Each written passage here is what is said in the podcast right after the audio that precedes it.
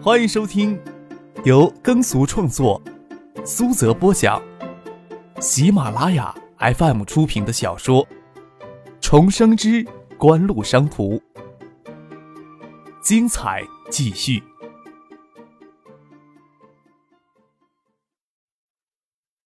第一百五十集。张克不晓得让东市县成为猖獗的盗版碟发源地，对东社县到底是利是弊。下了出租车，他就决定不去考虑这些事。张可拿钥匙开门，手脚很轻，爸妈的房间还是亮了灯。妈妈梁歌珍警觉地问：“是我？”啊房间的灯又很快给拉熄了。张克想洗个热水澡，又怕弄出什么声响让爸妈睡不着，草草地刷了下牙。用手接了凉水，抹了一下脸，就回到自己房间了。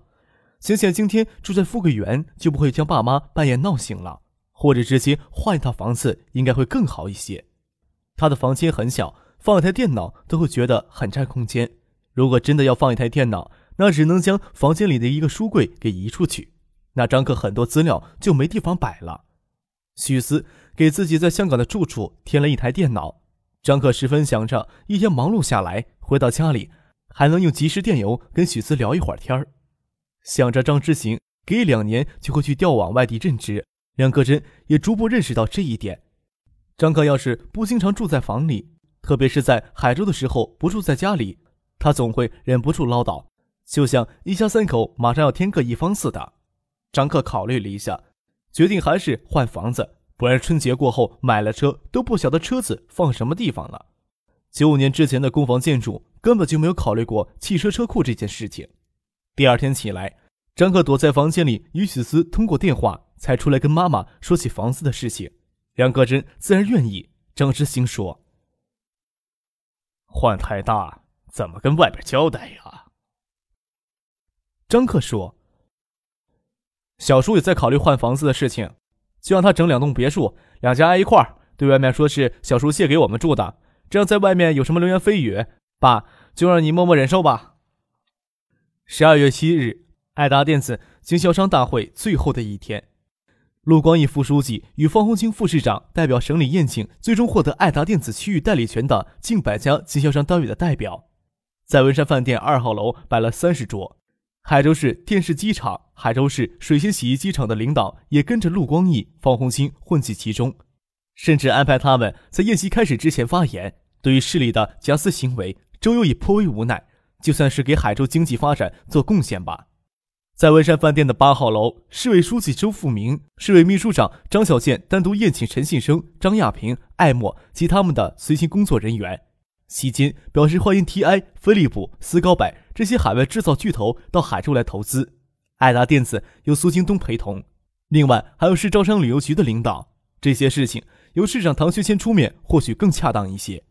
周富明如此积极主动，让陈信生、张亚平、艾默等人都错以为周富明是相当有政治抱负的市委书记。盛清、邵志刚他们当机立断接受张克的建议，将之前直接就表示对生产盗版碟片更感兴趣的经销商们，用一辆大客车接到东社县的工厂里参观，表示可以提供机器、成套的技术以及复制工体所需的材料与母盘。只有形成一定的产业规模。才足以支撑遍及全国的销售网络，他们才能站在整个产业链的顶端笑傲风云。当时 VCD 盗版碟片的生产设备大多是海外制造商淘汰下来的 CD、LD 碟片生产线稍加改造。盛清邵志刚从最初的四台增加到二十四台，又打算新购二十多台建家分厂，对其中的门路已经掌握的门清，仅将这批设备转手，就能让他们大赚一笔。当时的地方政府。地方保护主义色彩浓重一些，甚至对此类企业采取纵容的态度。成立一家有两到四台压碟机规模的工厂，看上去似乎不要承担一点风险。当时就有许多人提出来向他们订购设备、购买生产技术，有些人甚至愿意将厂子建在东社县或附近，更多人的希望将厂子建到自己的地盘上。看来不需要多久了，一张全国性的盗版生产销售网络就会形成了。显然，张克的意见更加务实。看着大客车将客人送走，吴天宝跟着坐车先回市里。盛清、邵志刚、张志飞三人没有立即跟着回市里，也没有回厂子里去。就站在厂子外的灌销渠上抽着烟，四周都是绿油油的小麦地，就他们一家工厂，怎么看怎么突兀。目前替他们负责这家工厂的厂长还是张克介绍的，是原盛达电子厂的厂长陈强。陈强本人并不晓得他是给张克卖到这里来的，只是他给仪龙镇镇府送到镇经驿站以养老，哪怕一个副站长的职务都没有给他。想想这些年来，他在盛达电子厂磨盘生产燕舞的收录机，还不是想将厂子的效益搞起来呀？厂子有效益时，镇里人都过来吃喝玩乐，出了问题却他一人兜着，他满肚子的怨气。盛清过来请他，他都没有犹豫，就在镇里办了停薪留职。跟盛清、邵志刚到东社县乡下买了几间离公路不是太远，但是在公路上又看不到的仓库，做厂房，搞起盗版碟生产。他们赶对了时机，机器到家，市场上对盗版碟的需求就极度的旺盛。除了盛兴、邵志刚、张志飞陆续的投入三百万，目前二十四台机子，相当一部分的都是拿赚的钱买的，所以他们之前才迫不及待的想筹钱再进新一批设备，在工厂与公路之间。栽着几排高大的水杉树，挡住公路望向工厂的视野。盛清蹲着脚，有些发麻，站起来踢踢脚，说道：“少哥说，小富勤劳出，大富天成就。现在想想，还真是那么回事儿。咱们投出的一千万下去，来年能赚一倍，眼睛都快冒绿光了。张克这小子随便提点一下，这水准高的可不是一点半点呀。你说人怎么就这么大差距呢？赚钱还是其次。”关键是档次与江湖地位的问题呀！拿脚踢了踢张之飞，问他：“你们张家怎么就生了一个这么会赚钱的主呀？”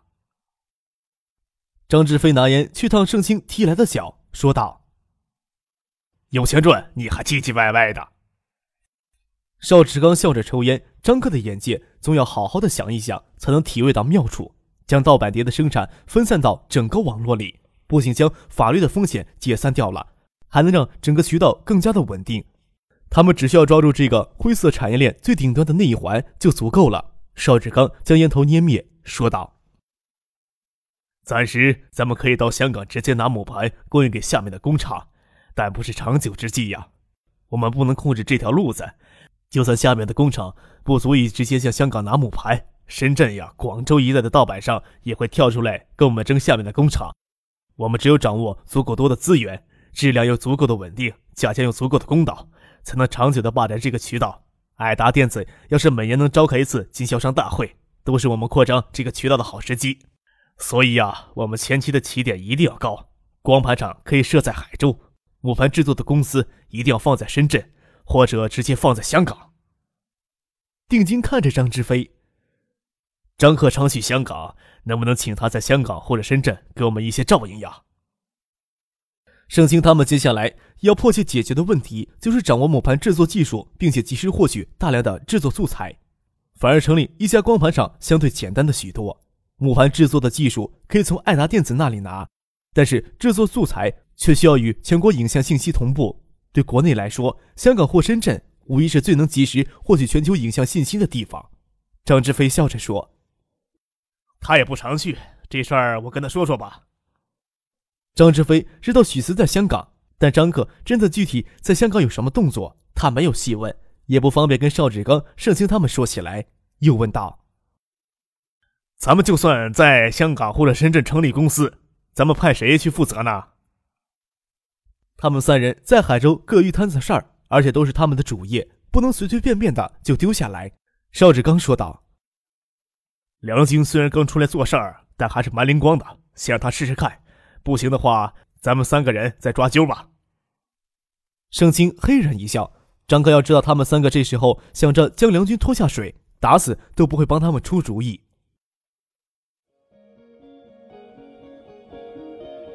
您正在收听的是由喜马拉雅 FM 出品的《重生之官路商途》。外面还在为经销商大会的事情忙得团团转。对张克来说，他的事情已经结束掉了。他上午在锦湖的办公室里坐了半天，下午吃过饭就陪芷彤他们去看电影。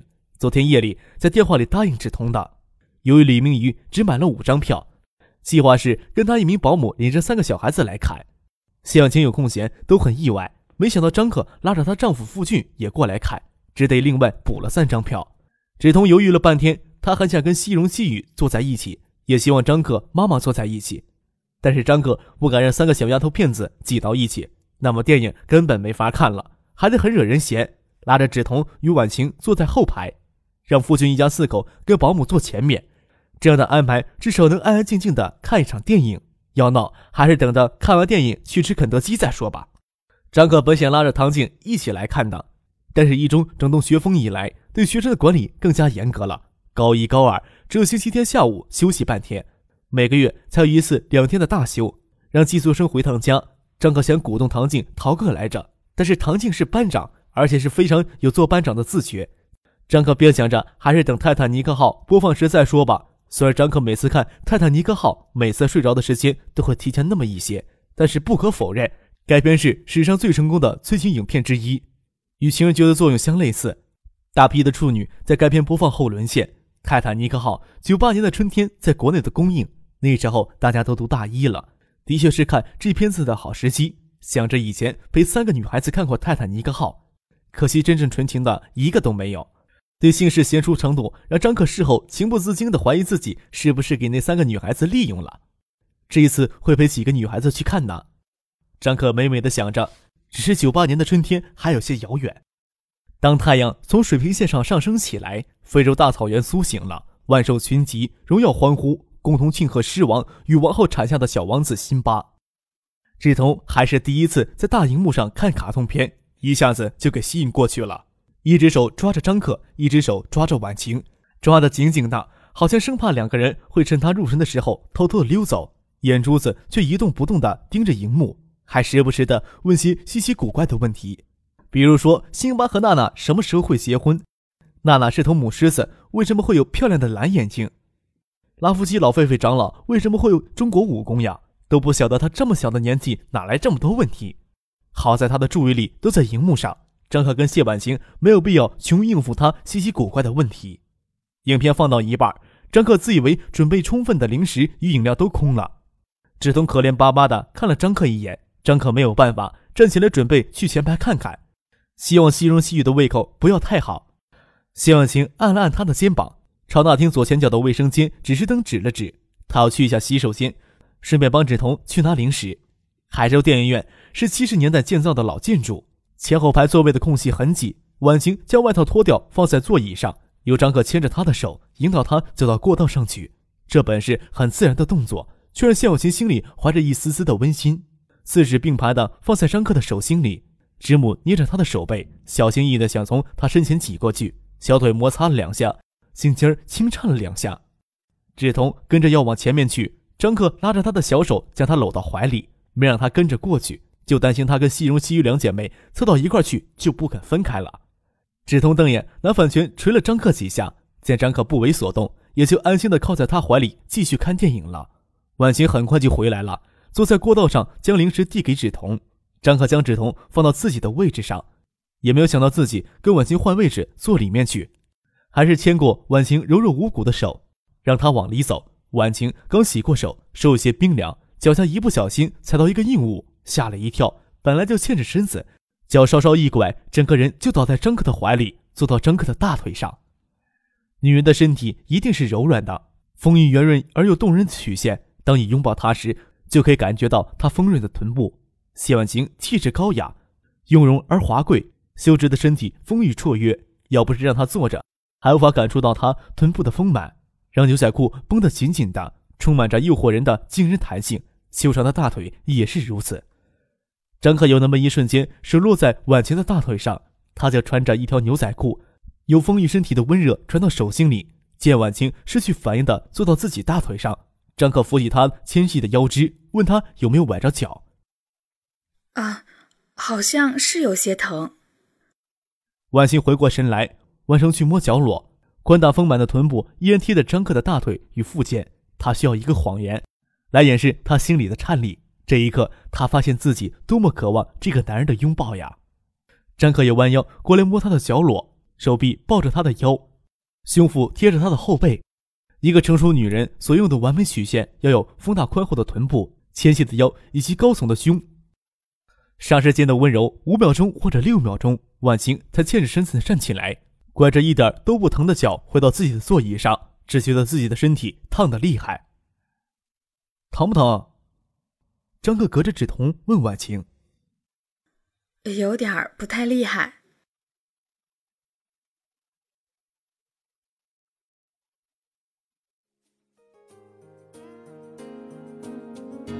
听众朋友，本集播讲完毕，感谢您的收听。